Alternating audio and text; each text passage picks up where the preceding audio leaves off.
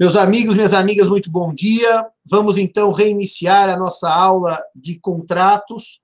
Nesta aula, nós prosseguimos com o contrato de compra e venda. Eu, na aula passada, bom dia, Vitória, bom dia, Adriana.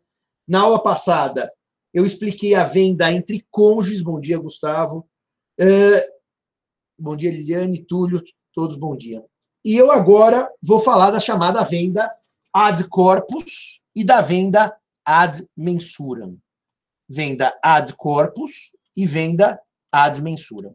Eu vou escrever aqui o latinório ad corpus e ad mensuram. Tá? Esses é, tipos de compra e venda, primeiro que só se relacionam a bens imóveis. Não faz sentido discutir para bens móveis a sua extensão ou o seu tamanho. Então, a venda ad corpus e ad mensuram são vendas próprias para bens imóveis. Vendas próprias para bens imóveis. quando eu tenho venda ad corpus, que é essa primeira, as medidas são meramente exemplificativas. Ou seja, normalmente eu uso, quando é uma propriedade rural, o nome. Eu estou vendendo a Fazenda Santa Clara. Ou eu ponho a Fazenda Santa Clara, que tem mais ou menos 30 alqueires. Alqueire, vocês sabem que é uma medida que varia. São Paulo, o alqueire mede 24.200 metros quadrados e o alqueire goiano ou mineiro é o dobro, 48.400.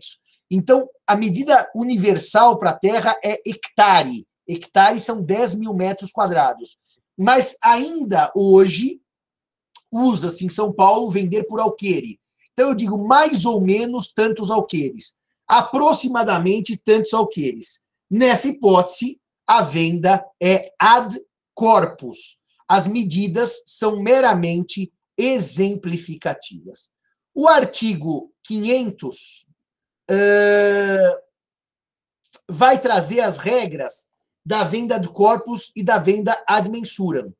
Uh, e o efeito da venda ser ad corpus está no parágrafo terceiro do artigo 500. Se eu vender uma área com medidas exemplificativas, com medidas meramente descritivas, sem que eu tenha me comprometido a uma área exata, e por isso ela é de corpus, o parágrafo terceiro do artigo 500 vai dizer que não haverá complemento de área nem devolução de excesso se o imóvel for vendido como coisa certa e discriminada, tendo sido apenas enunciativa as referências às suas dimensões, ainda que não conste de modo expresso ter sido a venda ad corpus ainda que não conste de modo expresso ter sido a venda ad corpus. Duas notas. Uma nota prática para os senhores que estão estagiando e farão muitos contratos. Quando a venda for ad corpus, escrevam ad corpus. A lei não exige que se escreva. Ela diz quando as medidas forem meramente enunciativas. É óbvio que para o juiz compreender o que combinaram, escrevam trata-se de venda ad corpus, em que as medidas são meramente enunciativas. Copiem o texto do 500, parágrafo 3 para que não haja dúvida. Mas é verdade que ainda que vocês não usem a expressão ad corpus, e, só, e pouca gente usa, aliás, quem usa são os advogados mais conhecedores do direito civil, os, os mais populares não usam, uh, vocês, ainda que não usem o ad corpus, uh, as medidas sendo por aproximação, meramente o efeito jurídico é que não se reclama do tamanho. Se eu vendi aproximadamente 500 hectares e, na verdade, a área tinha 510, eu não posso reclamar para pedir de volta os 10 hectares. Se eu também vendo ad corpus uma área de 500 hectares aproximadamente, mais ou menos, e eu entrego 490, não haverá complemento da área nem devolução do excesso. Essa é a regra do parágrafo terceiro. Venda de corpus, eu vendo e entrego, e quem compra não pode reclamar, e quem vende também não pode reclamar. O segundo tipo de venda, então, é a venda ad mensuram.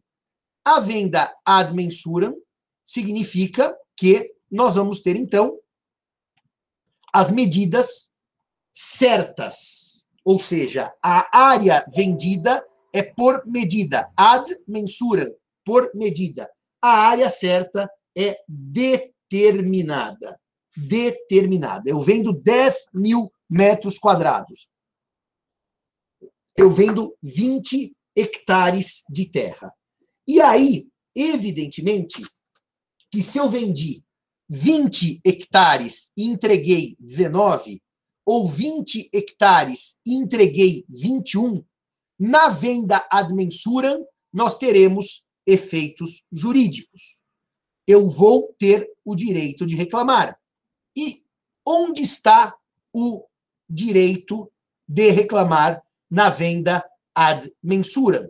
Artigo 500, caput.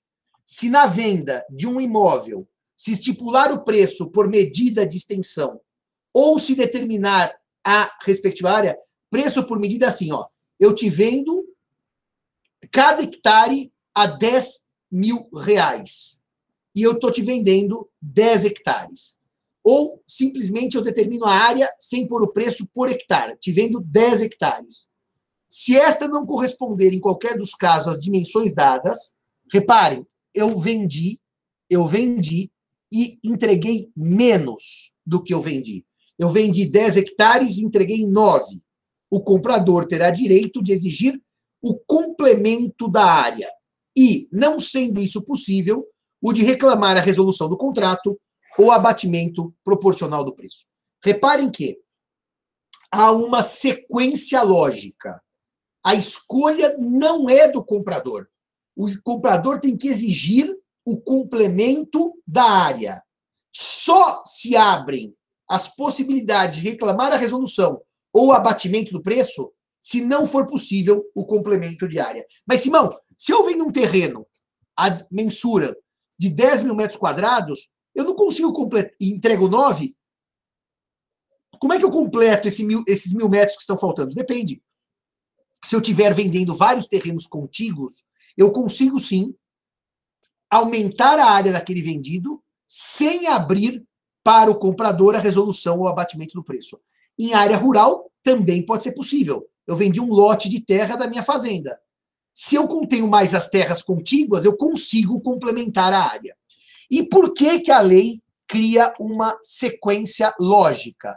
Primeiro completa a área, e se não for possível, abre-se a possibilidade para resolução ou abatimento proporcional do preço.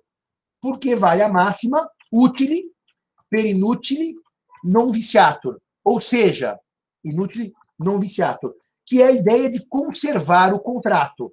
Se eu vendi 10 e entreguei 9, vamos tentar conservar o contrato comigo entregando um a mais. Agora, reparem um detalhe.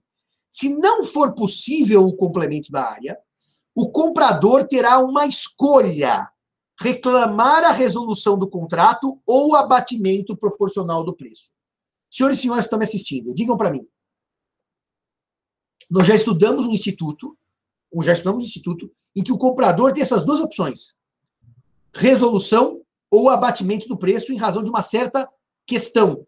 Que instituto que gera ao comprador, ao adquirente, o direito de resolução ou de abatimento do preço? Qual foi o instituto que nós estudamos agora há pouco? Não faz muito tempo em que o comprador tinha exatamente essas duas opções que estão aqui na parte final do artigo 500 uh, caput. As hipóteses de vício oculto ou vício redibitório. Agora, senhores estão certos. Como é que se chamavam as ações que o comprador, no caso de vício redibitório, tinha para manejar a resolução, que é a redibição, ou o abatimento do preço? Não preciso responder ainda. Elas se chamavam. Bom, o Arthur já respondeu. Obrigado. Redibitória ou estimatória. Bom, Arthur, agora já que você acertou, eu vou, não, não, eu, eu ia lançar uma pergunta que, que é essa que interessa aqui para explicar por que eu estou trazendo essa questão aqui. As duas ações, a quanti minores, que é a estimatória e a redibitória, elas têm um nome comum. O nome do funcionário do, dos mercados romanos que as criou. Como é que se chama essas ações? As duas, a Rede Vitória e a Quanti Menores, são chamadas de ações? De ações? Em nome ao funcionário público dos mercados que as criou. De ações? Tchii. Silêncio absoluto. Lembra, Bruna, qual que é o nome delas? Ou não lembra? A Bruna acho que está sabendo pouco de direito romano, viu? Há pouco, né? Faltou nas aulas do professor Mark. Como é que se chama, Bruna? Silêncio. Henrique, você lembra o nome das ações? Ninguém. Não lembro, professor. Bom dia. Muitos anos já. Não, você não sabe, né? As ações Muitos se chamam edilícias. Porque o, o Edil Curui era o funcionário público dos mercados que criou as ações. São as ações edilícias. A Pauliana é para fraude contra credores, Lucas. Agora vejam. A Ô, ação... Oi, Carol. Só queria dizer uma coisa que você não perguntou para mim, mas não. a minha resposta estava aqui aberta no Google, a Bruna ah. testemunha. Ah, tá bom. Do Google, tá bom. Obrigado, Carol, pela sua rápida, pelo seu rápido acesso ao Google e as informações. Bom, somos todos Cairala. é isso, né? Quer dizer, honestidade acima de tudo e também tem um detalhe, né? Eu dizia no almoço anteontem para o Marcelo e para quem mais almoçava conosco, não sei, é que a geração de vocês é uma geração muito curiosa. Acho que a Bruna estava junto. É uma geração muito curiosa, porque vocês têm acesso muito rápido à informação e têm acesso a muitas informações. No meu tempo, para chegar no nome das ações edilícias, ou eu ia procurar na enciclopédia Barça, ou ia na biblioteca para olhar o nome da ação que estava na obra do Moreira Alves. É, mas, diferentemente da gente, é impressionante como vocês têm um monte de informação na cabeça e tudo muito fácil, só que a dificuldade de vocês é concatenar essas informações para chegarem na, numa noção de sistema. É curioso, porque como a gente tinha muita dificuldade para obter informação, a gente prezava mais formar a noção sistêmica do direito e buscar depois nos livros essas noções, como é o nome da ação. E como o Google não dá noção sistêmica mesmo, vocês têm uma visão do direito diferente da gente. Eu acho muito interessante. Vocês vão ser uma geração muito diferente da nossa. E, e, eu não sou daqueles que acham assim, nossa, como antes era melhor, como agora é pior. Não, não acho, não. Só acho que agora é diferente. Vocês estão vendo um novo direito e vão, vão fazer a história de vocês com esse novo direito, que não vai ser o meu, porque o meu é outro direito. Mas dito isso para vocês, essas ações decorrentes da compra e venda ad mensuram também se chamam ações edilícias. Eu não chamo aqui de quanti minores ou de redibitória. Elas ficaram com o nome mais para o vício oculto. Mas eu chamo a ação do comprador que quer reclamar a resolução do contrato ou o abatimento do preço de ação edilícia. De ação edilícia. Muito bem. Dito isto, nós temos um segundo problema. Qual é o segundo problema? Uh, se em vez de falta houver excesso. Eu vendi 100 hectares e entreguei 110 hectares. O parágrafo segundo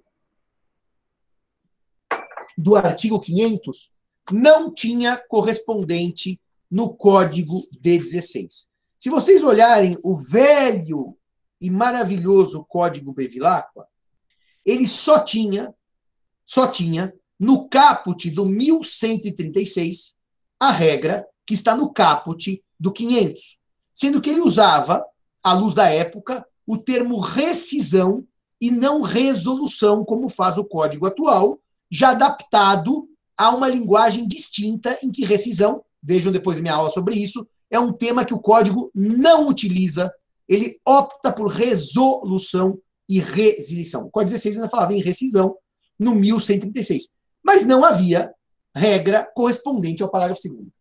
E por que, que não havia regra correspondente ao parágrafo 2? Quando os senhores vão ler os clássicos, os clássicos vão dizer: se eu compro 10 e recebo 9, é justo que eu reclame, porque eu estou comprando o que eu não conheço. Quando eu compro 10 e eu entrego 11, o problema é meu, já que eu sou proprietário, já que eu conheço a área que eu estou entregando. Se eu vendi 10 e entreguei 11, porque a área era maior, o erro do proprietário na hora da venda, o problema é dele. Ele não pode reclamar deste excesso. Mas o Código de 2002 vai suavizar essa ideia pela qual o proprietário sabe o que ele está entregando. E como é que o código suaviza essa ideia? Vamos ler o parágrafo segundo juntos. Se em vez de falta houver excesso e o vendedor provar que tinha motivos para ignorar a medida exata da área vendida, caberá ao comprador a sua escolha completar o valor ou devolver o excesso. Reparem que aqui eu tenho o ônus da prova de quem vende de dizer eu tinha motivos para ignorar a extensão da área vendida. Mas, Simão, que motivo o dono tem para ignorar a extensão da área? Olha, eu recebi isso por herança. Naquele tempo era tempo das Sesmarias ainda. Nunca houve uma medida disso aqui. Olha, eu sou um investidor, eu comprei semana passada e estou vendendo hoje. Eu não sou aquele proprietário que tem uh, conhecimento técnico, eu sou um mero investidor. E o juiz vai analisar se esse motivo dado pelo, compra, pelo vendedor é um motivo suficiente para disparar a regra do parágrafo segundo. Agora, veja um detalhe. Ainda que o vendedor diga, eu vendi, entreguei mais e tinha justo motivo para desconhecer o mais, a escolha será do comprador. Que ele pode escolher completar o valor correspondente, ou seja, eu vou chamar o termo incorreto, mas integralizar o preço, completar o preço ou devolver o excesso. Há um problema técnico aqui. Há um problema técnico aqui que nem sempre é possível devolver o excesso. Como assim, Simão? Eu explico. Supondo que o proprietário tenha vendido toda a área rural dele, 100 hectares, e supondo que ele entregou 101 hectares, e ele vai discutir que ele tinha justo motivo, ele quer esse um hectare em dinheiro. O comprador diz assim: quer saber? Eu não preciso desse um hectare porcaria nenhuma. Eu devolvo o excesso. Eu fico com 100 e devolvo um. Problema técnico. O sistema jurídico brasileiro prevê dimensões mínimas para áreas urbanas e rurais. E essas dimensões mínimas, na área rural, elas são chamadas de módulo rural dimensões mínimas, que são fixadas por regras dos próprios municípios e que, portanto, tem milhões de módulos rurais no Brasil. Cada município tem o seu. E o que acontece então? Se eu devolver esse um hectare e esse um hectare for abaixo do módulo rural, eu não posso devolver, porque o Simão não pode ficar proprietário de um hectare. Na verdade, o sistema registral sequer admitiria uma matrícula abaixo do módulo rural. A mesma coisa o terreno urbano. Eu não, e, e, também tem regras municipais. Eu não posso ter um terreno urbano de 2 metros por 2 metros, 4 metros quadrados. Eu tenho tamanhos mínimos dos terrenos urbanos. Então, se houver uma. Agora, presta atenção. Impossibilidade jurídica, não fática, não é física, de divisão, porque isso atenta contra as regras do tamanho mínimo dos imóveis, tanto módulo rural, na zona rural. É o INCRA, né? Eu, eu não sei, Alcides. Eu achava que eram os municípios que fixavam, mas você veja se é o INCRA. Pode ser o INCRA, sim. Aliás, eu acho que tem um site até que tem todas as medidas. Não, módulo fiscal não é módulo rural, né? Eu não sei se é a mesma coisa. Módulo rural é a menor divisão da terra no Brasil. É, ou seja, é o menor é, tamanho que se admite no Brasil. Para mais, sim, para menos, não. De qualquer maneira,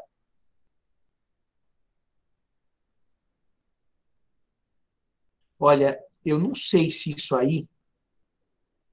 Eu não sei se isso aí é exatamente o módulo rural, Alcides. Eu, eu realmente não conheço. Depois, até vocês pesquisam melhor para mim.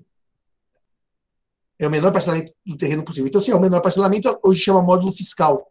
Interessante isso. Tá bom, no carnê do INCRA. Tá bom. Então é, então é um módulo fiscal.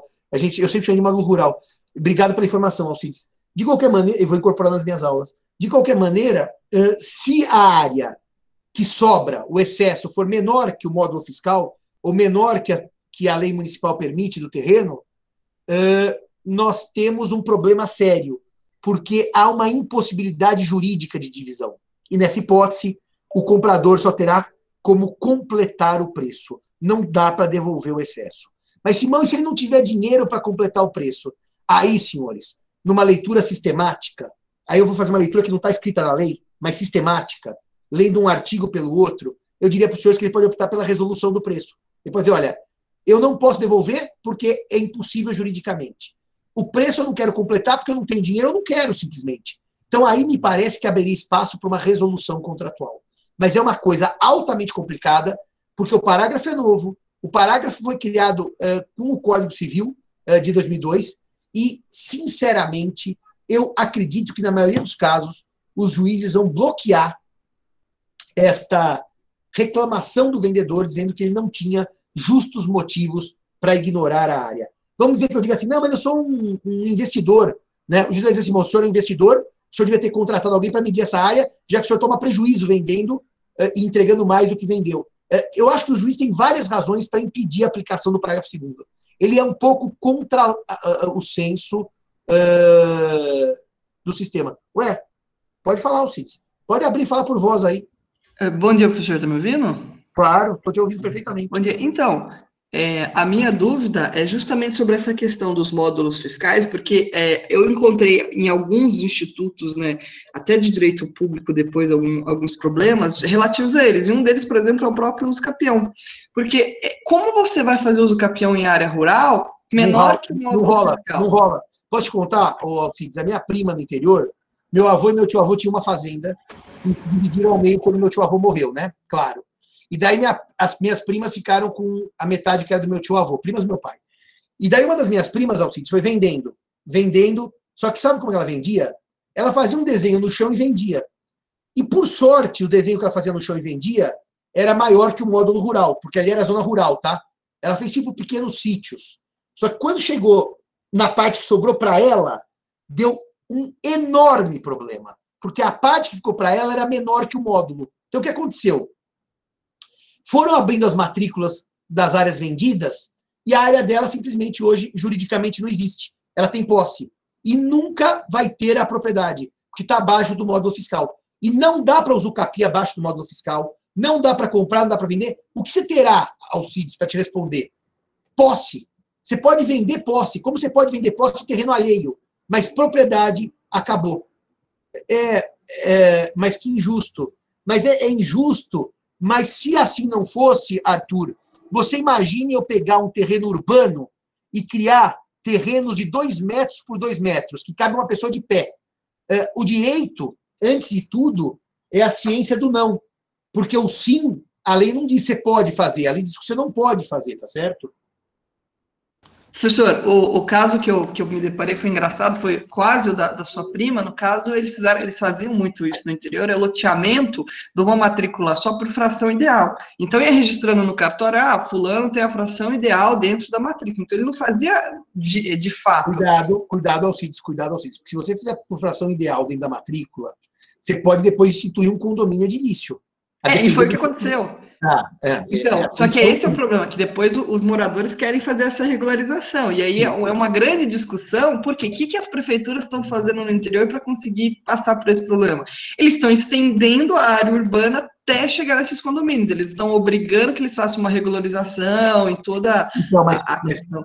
Você chegou, você, bom, você tá você trabalha nisso, é por isso que você conhece tão bem ou você ou é, Não, eu trabalhei com empreendedor, você é empreendedor de imóveis e não contou pra gente. É, não, não, na verdade eu trabalhei com imobiliário por um tempo, mas isso acontece onde eu moro em Limeira. É o que está acontecendo lá. Então, o, o, é, o fato é que você chegou onde eu ia chegar no final da história.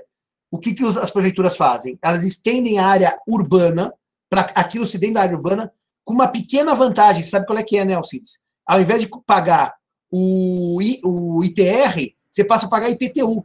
Então, tem um probleminha que o valor do imposto dispara, porque o ITR é bem mais barato que, o IPTU. Então, as prefeituras, para regularizar, elas ficam felizes. Elas transformam em área urbana e depois cobrem IPTU. Para a prefeitura é uma maravilha. Agora, tem um detalhe. Para transformar em área urbana, tem que haver aprovação da Câmara dos Vereadores. E se o prefeito está brigado com a Câmara dos Vereadores, não faz nada, e daí os moradores é que brigam, briguem entre si. Mas obrigado pela sua, pela sua ideia e pela sua informação. Eu só queria avançar com vocês, talvez nessa, nesse parágrafo primeiro, uh, que esse parágrafo primeiro, ele é, ele é cópia do parágrafo único do antigo do antigo 1136, ele é cópia, e ele vai dizer basicamente o seguinte: eu tô com dúvida se a venda é a de corpus ou se a venda o ITR vai para a União. Claro, Marcelo, é exatamente isso. O ITR vai para a União e a prefeitura ganha com o IPTU. E o morador acaba pagando mais, porque o ITR é mais barato que o IPTU. Exatamente isso. Uh, mas para dizer o que para vocês? Vocês já entenderam da nossa conversa que se vocês forem advogar nessa área e elaborar contratos, vocês vão ser técnicos. Vão dizer, apresenta, apresente venda é ad corpus, ou apresenta venda, apresente venda é ad mensura. E, portanto, vocês vão explicar para o juiz o que está acontecendo quando for ver a briga, porque o contrato vai ser absolutamente claro. Eu, recentemente, fiz a venda de um pedaço de terra que meu pai herdou do meu avô no interior, um pedaço de terra que era a parte mais bonita da fazenda, enfim, à beira do rio Tietê, lá em cima, lá perto de Jaú, é, perto de Barra Bonita. O, o rio Tietê lá é, é, é, belíssimo. E como meu pai vendeu um terreno que ele nunca viu, aliás, eu vi mais que meu pai, porque meu pai nunca pôs o pé lá, eu que punha. É, eu pus que a venda era ad corpus e disse que qualquer excesso tal, tal, tal não tinha nada. Mas vamos supor que vocês peguem um advogado que não teve esse cuidado. Bom, o Código Civil ele vai tentar explicar por meio de uma presunção se a venda foi ad corpus ou ad mensura. Mas essa presunção aqui só se aplica se houver dúvida sobre o que está escrito. Se o contrato for claríssimo, isso aqui é uma presunção que não se aplica. Ela se aplica como forma de interpretar o contrato que foi mal feito, porque as partes deixaram claro, é, ou, é, clara a ideia dela ser ad corpus ou ad mensura.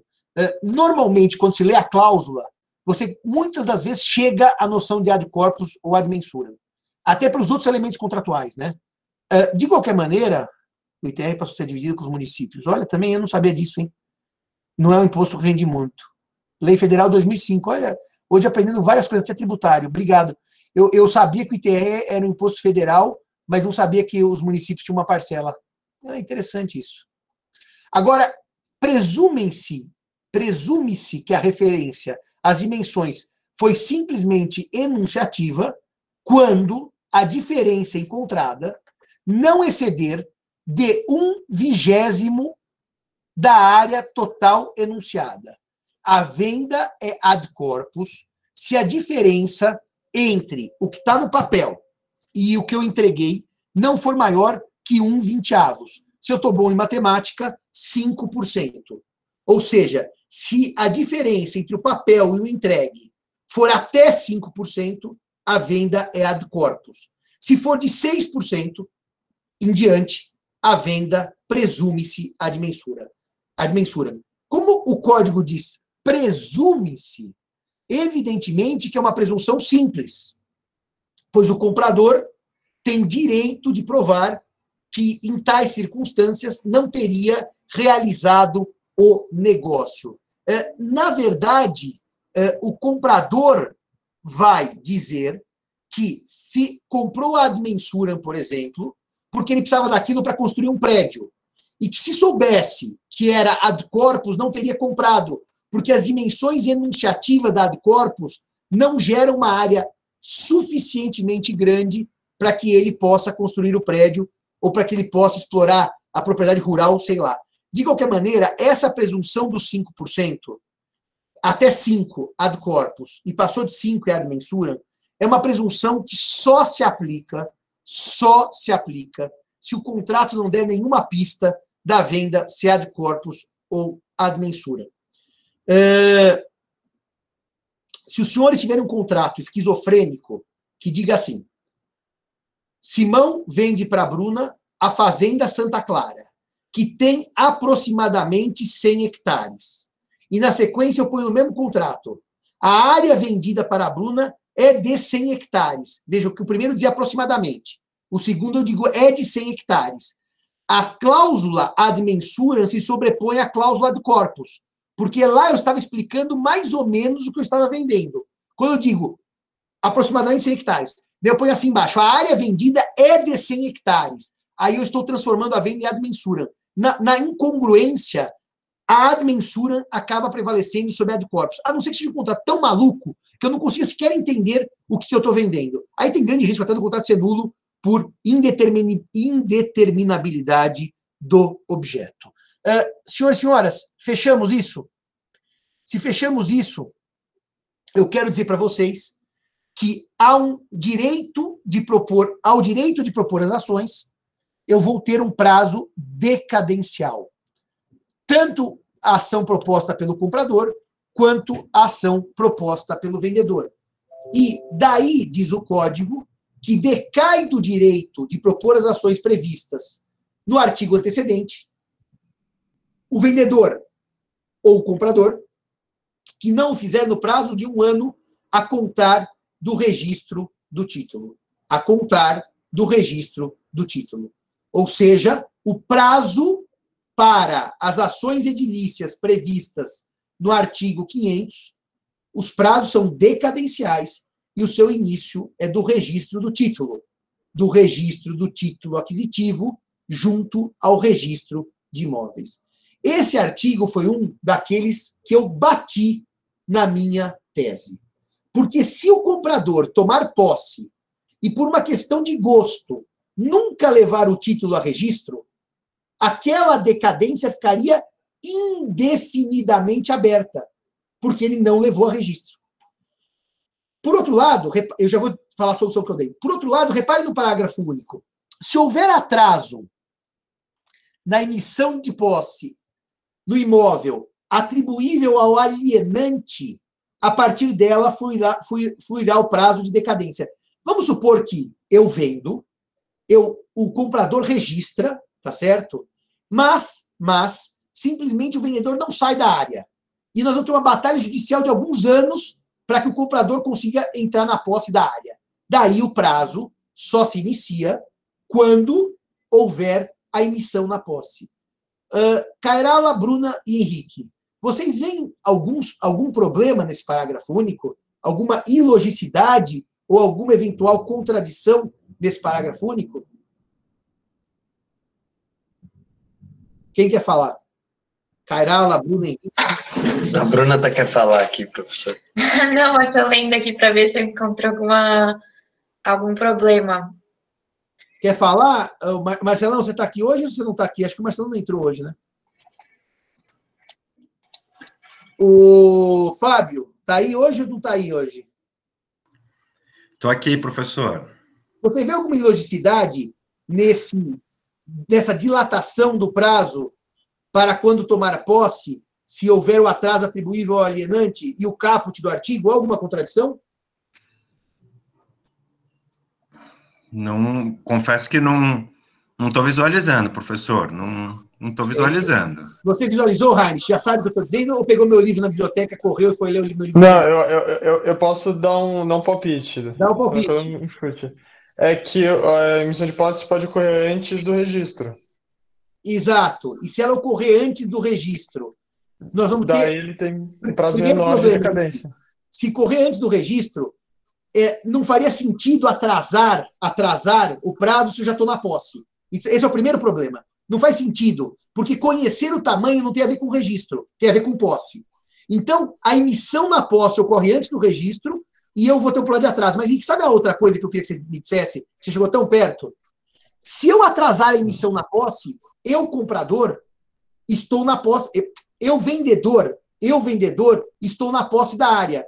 Por que, que a decadência não corre para mim quando eu, vendedor, for reclamar nos termos do parágrafo uh, segundo do dispositivo? Por que, que para mim, que sou vendedor, o prazo não começa da própria venda e sim esperando um registro e se atrasar a emissão na posse, eu ainda tenho mais prazo para brigar se eu sou vendedor e se eu já estou na posse. A ideia de emissão na posse é muito própria para o comprador reclamar dos seus direitos na venda de mensura, não para o vendedor que já está na posse. Esse parágrafo único, ele é mal pensado, porque deveria ser assim: para o comprador, vírgula, se houver atraso da emissão, para o comprador, o vendedor já está na posse. Então, o vendedor, para se valer do parágrafo segundo, ele vai ter um prazo decadencial dilatado, porque ele atrasou a emissão da posse do comprador. Esse parágrafo único tem um problema de lógica jurídica absolutamente violento. Como é que eu resolvi isso no meu livro? Na minha, na minha tese de docência? Eu disse o seguinte: uh, primeira coisa, decai do direito de propor as ações previstas no artigo antecedente o vendedor ou comprador que não fizer no prazo de um ano, a contar do registro do título, vírgula, salvo se a emissão ocorreu anteriormente. Se a emissão ocorreu antes do registro, a emissão é que vai dar o dia a cópia decadência. É uma forma de conciliar segurança jurídica com justiça no caso concreto, que foi esse o grande trabalho que eu fiz na minha tese. Que depois virou livro pela Atlas. Essa aqui é a tese, tá? Ela tem uma forma de livrinho, mas ela não é um livro, é a tese. Tanto que não tem editora, não tem ISBN, nada. Essa aqui é a tese. Muito bem. E eu disse assim: a decadência. Uh, vamos lá, vamos ver agora se pelo menos vocês me ajudam nessa, vai? Cairala, Henrique, Bruna. Se houver atraso na emissão da posse, atribuível ao alienante, a partir dela, a partir dela, fluirá o prazo de decadência. Essa é uma causa suspensiva, interruptiva ou impeditiva da decadência?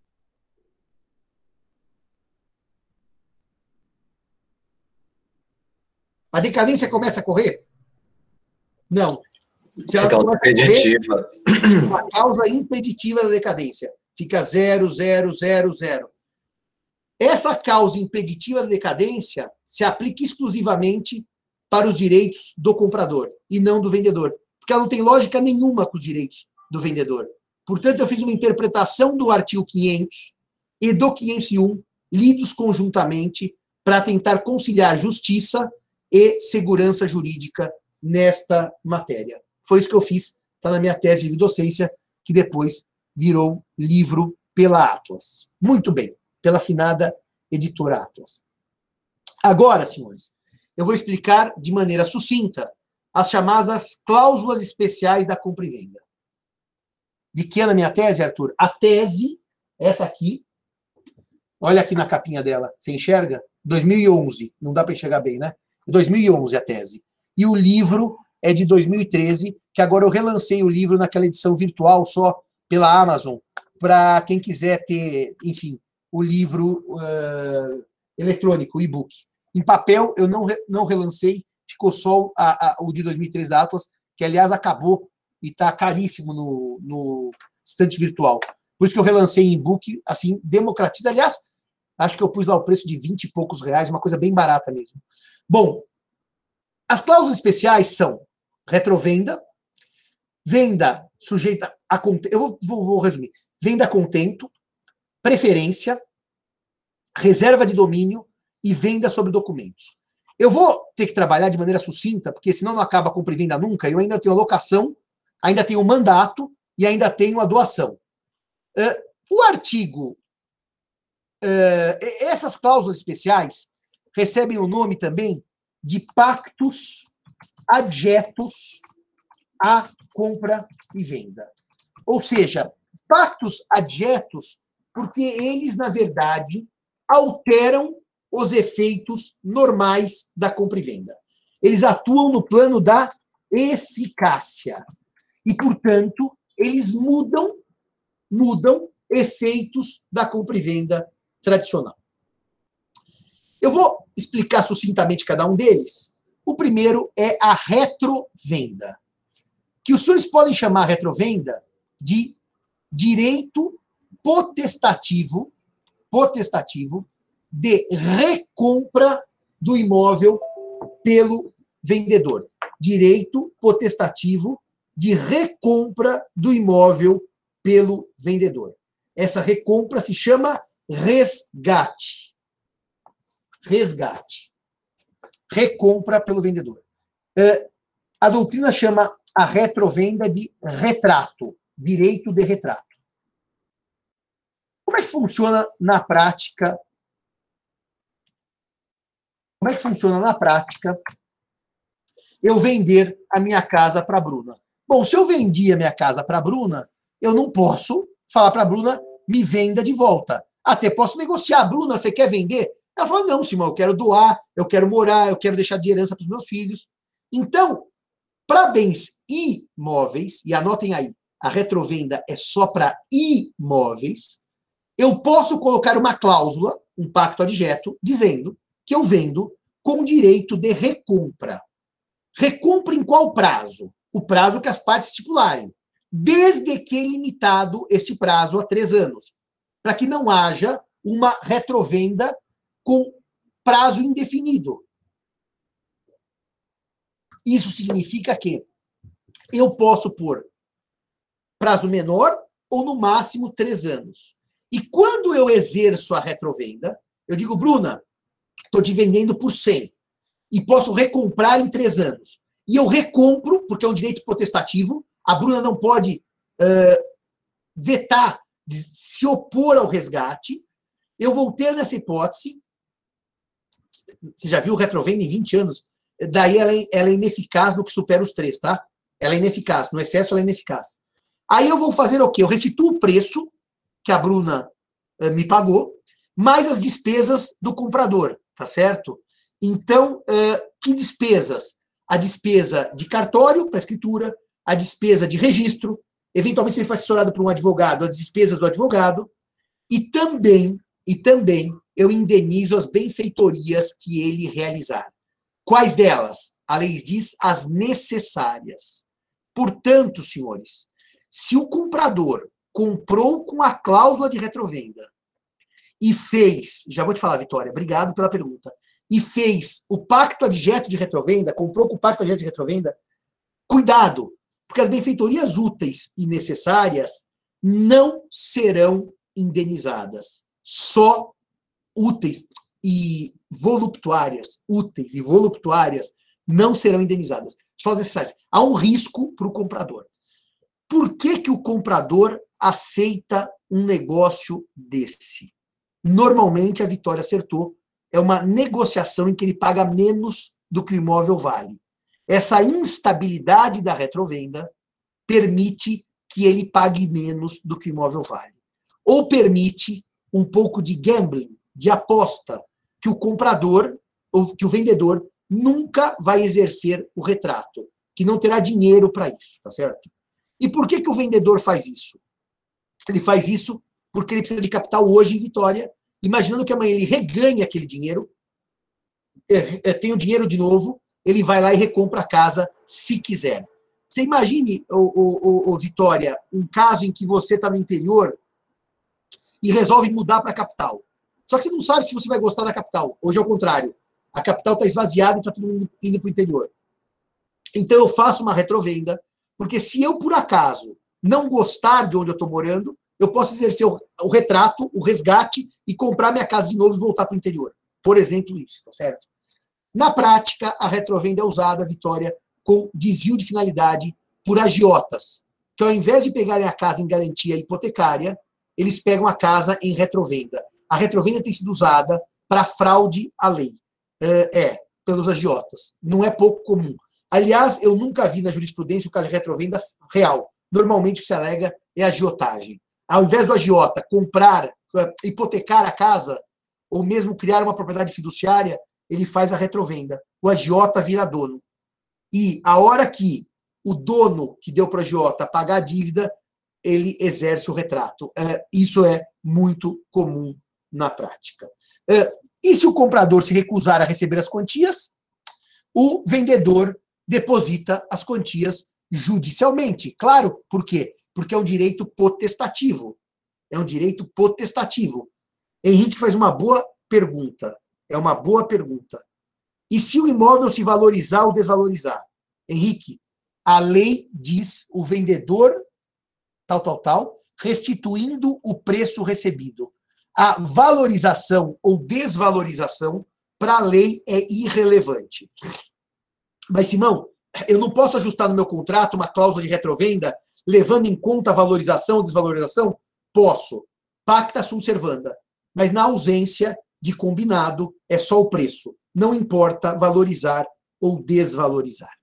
Bom, e se por acaso eu exercer o depósito e o depósito, o direito de depósito para o resgate e o depósito uh, for insuficiente, não será o vendedor restituído no domínio da coisa, até quando pague integralmente o preço ao comprador. Ou seja, se eu pôr, uh, se eu pôr, se eu puser, se eu depositar nos autos uh, menos dinheiro do que eu recebi, e aí vai ter que pôr o dinheiro, as despesas de contrato, etc., eu não terei a propriedade de volta até que eu complete este valor. Acho que aqui, senhores, o juiz dará um prazo para purgação da mora. Porque se efetivamente a parte. Aliás, vamos, vamos mudar a frase. Vai fixar um prazo para pagamento, não para purgação da mora, para pagamento dessas diferenças. E se a parte não completar, a ação vai ser julgada improcedente, a retrovenda morre, porque o vendedor que quer recomprar não pagou o preço cheio. Pode ter briga aqui? Pode, para discutir o correção monetária uh, e, evidentemente, aqui não há incidência de juros porque os juros são devidos pela mora, e aqui não há mora. Correção monetária há sempre, porque correção monetária é o principal que se altera em razão da inflação. Agora, repare um, um, de, um detalhezinho aqui do 507. Esse direito de retrato, ou esse, é, esse direito potestativo de resgate, ele consta da escritura de compra e venda, vai ser registrado, registrada a escritura na matrícula do imóvel com esse direito de retrato. Então, esse direito de retrato, ele é conhecido por todos. Por quê? Porque está na matrícula do imóvel. O princípio da publicidade da matrícula. E se ele é conhecido por todos, os herdeiros ou legatários podem exercer no prazo estabelecido pelo contrato, que nunca será superior a três anos. E mesmo se alguém comprar o imóvel, esse alguém se sujeita à retrovenda, porque ela está registrada na matrícula do imóvel. Então, atenção aqui. Simão vende para Bruna com retrovenda. Bruna vende para Henrique. A retrovenda de Simão com relação a Bruna é exercível contra Henrique. Simão, nessa hipótese, naquele prazo contratual nunca superior a três anos, qualquer pessoa que adquira o imóvel por título causa entre vivos ou por mortes causa, essa pessoa sofre os efeitos da retrovenda, pelo princípio da publicidade. Se, mas se por acaso, por um erro do cartório, não houver o registro da cláusula de retrovenda na matrícula, bom, aí o terceiro é de boa fé. E eu não posso exercer contra o terceiro o direito de retrato. Agora, reparem. Olha uma pergunta bonitinha para vocês. Vamos ver que vocês, vocês respondem. Simão vende para Bruna com retrovenda. Bruna vende a Henrique e, por um erro da matrícula, não consta retrovenda.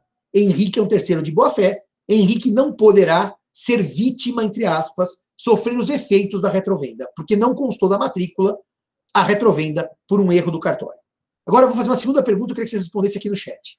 Simão vende a Bruna a casa com direito de retrovenda. Três anos para o seu exercício. O cartório, por um equívoco, o registro de imóveis, não registra a cláusula de retrovenda. Só registra assim: Simão vendeu para Bruna. No segundo ano, Simão procura a Bruna e diz: Bruna, quer exercer o retrato ou resgate. Está aqui o dinheiro. Bruna diz: Simão, não, devo, não, não, não aceito. Bom, mas é meu direito potestativo, Bruna.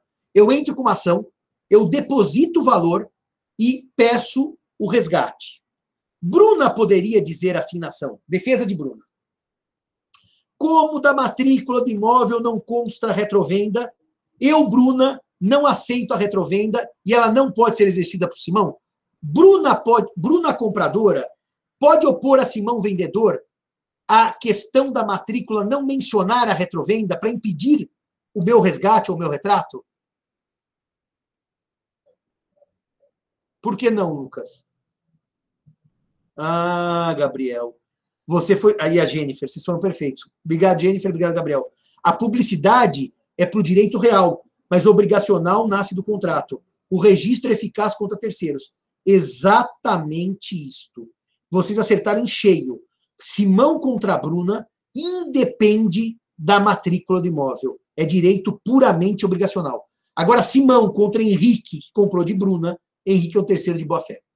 Caso haja uma enorme valorização, poderia pedir um registro no valor? Não, porque a lei diz que é o valor de reembolso. É uma regra do jogo. A valorização ou desvalorização está na regra desse jogo, Henrique. Se você quiser mudar, mude no seu contrato e diga o valor atual do imóvel quando do exercício do resgate. O atual pode ser para mais ou para menos. Senão a lei fica só no reembolso do preço. E o último artigo da compra e venda com cláusula com pacto adjeto de retrovenda é este aqui. Se duas ou mais pessoas, se há duas ou mais pessoas couber o direito de retrato sobre o mesmo imóvel e só uma o exercer, poderá o comprador intimar as outras para nele acordarem, prevalecendo o pacto em favor de quem haja efetuado o depósito, contando que seja, contando que seja integral. Se há duas ou mais pessoas couber o retrato, são dois vendedores. Simão e Cairala vendem imóvel à Bruna e ambos com direito de uh, resgate. Ambos. Por, portanto, eu vendi a metade e Cairala vende a metade. E só Simão exerce. O comprador, aquele que vai ter que se sujeitar ao resgate, pode intimar as outras para nele acordarem. Ou seja, vamos chamar o Cairala para dizer: você quer exercer também o seu direito de resgate que Simão está exercendo? Se Cairala disser quero, os dois exercem simultaneamente. Agora, no silêncio, no silêncio, vai prevalecer a ideia de que um só pode ficar com o imóvel todo. A ideia aqui é de que, se continuar, ambos quiserem exercer o retrato, ambos depositarão as suas partes e exercerão o retrato em iguais condições. Se um for intimado e nada disser, o outro exerce o retrato da integralidade do imóvel, prevalecendo o pacto em favor de quem haja efetuado o depósito, contanto que seja integral. Ou seja, se não houver depósito de Cairala da sua metade e Simão depositar o valor por inteiro, vai prevalecer a ideia de que Simão exerce sozinho o retrato. Mas é necessário intimar a outra parte para ver se ela também quer exercer o retrato, o resgate, mantendo as proporções originais da propriedade. Quando nós vendemos, nós temos 50% cada um e o retrato vai ser exercido em 50% para cada um. Era isso, senhores. E eu acabei a primeira cláusula ou primeiro pacto adjeto da compra e venda. Reparem que os efeitos são no plano da eficácia. Eu vendo, transfiro a propriedade, mas posso recomprar voltando a propriedade para mim. Isso não é campo da validade. O contrato existe, é válido, mas tem uma eficácia diferente. Por isso que é um pacto adjeto. Uma eficácia que não é igual à, à eficácia das demais compra e vendas relativas a bem imóvel apenas. Bem imóvel apenas. Não. É, o terceiro de boa-fé, no erro do cartório, não está sujeito ao resgate. Porque, ó, Simão vende para Bruna com cláusula de retrovenda. Só que no registro não consta retrovenda. Consta uma venda normal de Simão para Bruna. Bruna vende para Henrique. Henrique não tinha como saber que Simão teria uma retrovenda contra a Bruna. Simão tem direito contra a Bruna, mesmo sem registro direito obrigacional. Mas contra Henrique só se houvesse na matrícula o registro. Senão Henrique é o terceiro de boa-fé e não é obrigado a suportar uma retrovenda de Simão para com Bruna, sendo que ela não estava na matrícula do imóvel. Essa é a ideia. Joseph, entendeu agora? Para as partes, vendedor e comprador, o registro é irrelevante. Para o terceiro, o registro é tudo. Ou há registro da cláusula, ou não se exerce a retrovenda. Bom, para o terceiro, contra o terceiro, adquirente do imóvel. Dito isso, 10 horas e 10 minutos no horário de Brasília, senhores e senhoras. Vamos fazer uma pequena pausa para o nosso segundo café da manhã e voltamos daqui a pouco para prosseguir com a chamada venda a contento ou sujeita à prova. Até daqui a pouco